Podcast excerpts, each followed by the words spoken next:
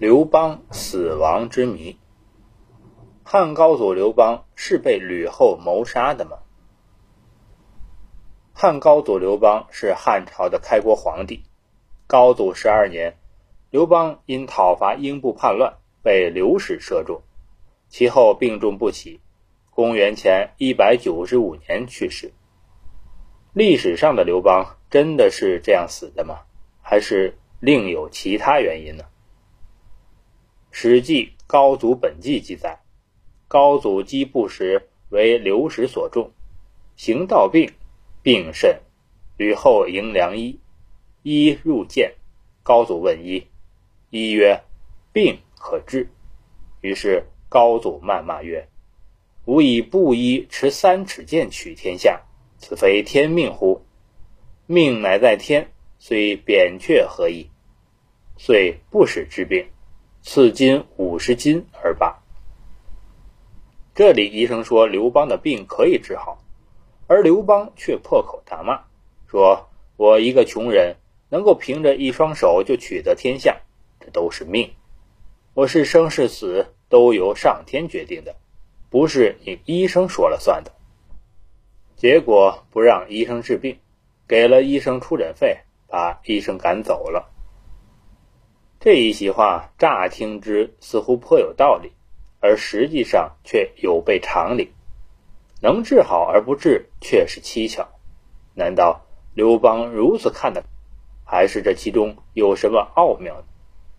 有人猜测，事实的真相是，刘邦之所以这么做，是害怕被医生毒死，而这个医生是吕后找来的良医，也就是说，刘邦是害怕吕后下毒手。细细回读史书。越来越发现很多端倪。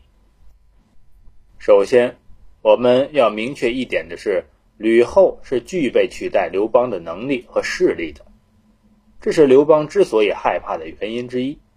吕后的两个兄弟皆在军队中担任要职，在军事上，吕后有支持和保障，而刘邦之诸多重臣对吕后也颇敬畏。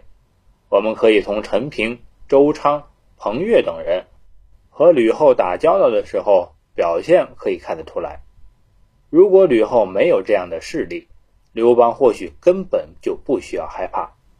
事实上，从太子之争这件事情上就可以看出，吕后势力之大，已经不是刘邦所能撼动的了。而太子之争，却是刘邦之所以害怕的根本原因和吕后最主要的杀人动机。刘邦对戚姬和其子赵王如意的喜欢是众人皆知的。虽然现在暂时确立了孝惠的太子之位，但是随着赵王如意逐渐长大，在刘邦的支持之下，难保不会对孝惠产生威胁。这一点，刘邦和吕后都是心知肚明的。如果说吕后第一个杀人动机是怕的话，那么第二个就是恨。吕后对刘邦的恨，可以从刘邦死后对其妻姬的处理上看出来。没有对刘邦的爱，就不会对妻姬如此的恨。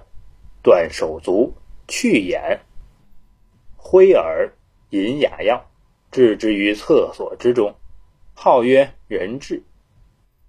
每每读到此段，都令人心痛。不知戚夫人此时是何感想？既然吕后对刘邦既恨且怕，又有很大的政治和军事实力，为何却一直没有动手呢？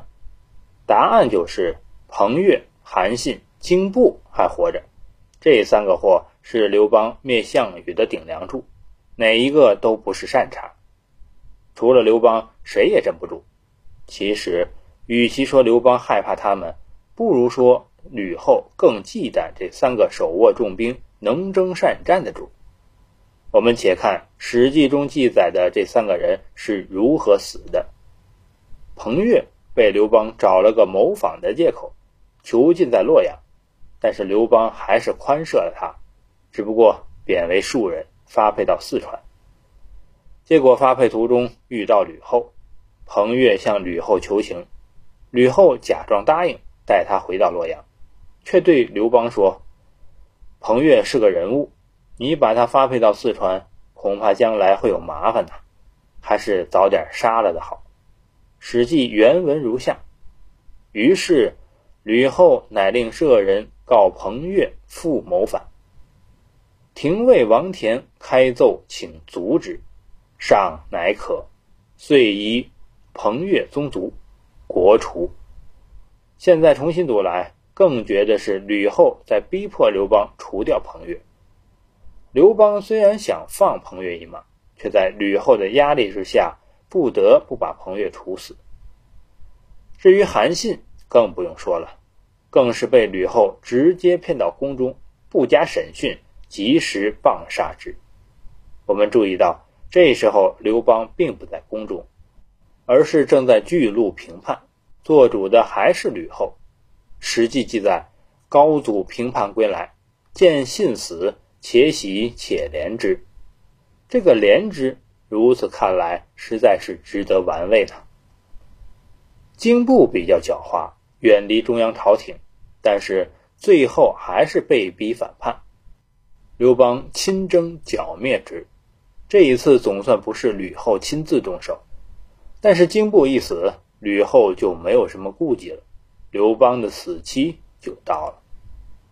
而刘邦在弥留之际，吕后问他死后人事的安排。萧相国死后，由谁来接替呢？刘邦说：“曹参。”吕后问：“曹参之后是谁？”刘邦说：“王陵可以在曹参之后接任，但王陵智谋不足，可以由陈平辅佐。陈平虽然有智谋，但不能决断大事。周勃虽然不善言谈，但为人忠厚，日后安定刘氏江山肯定是他，用他做太尉吧。”吕后又追问：“以后怎么办？”刘邦有气无力地说：“以后的事儿你不会知道了。”在这里可以看出，吕后此时关心的不是刘邦，而是朝政。至于吕后的作案时间，我们且再看看《史记·高祖本纪》中的记载，就很明了了。自从病甚之后，吕后就应该朝夕在刘邦身边，其治病求医、后事交代以及何时发丧。都是吕后说了算，因此有人断定吕后谋杀亲夫。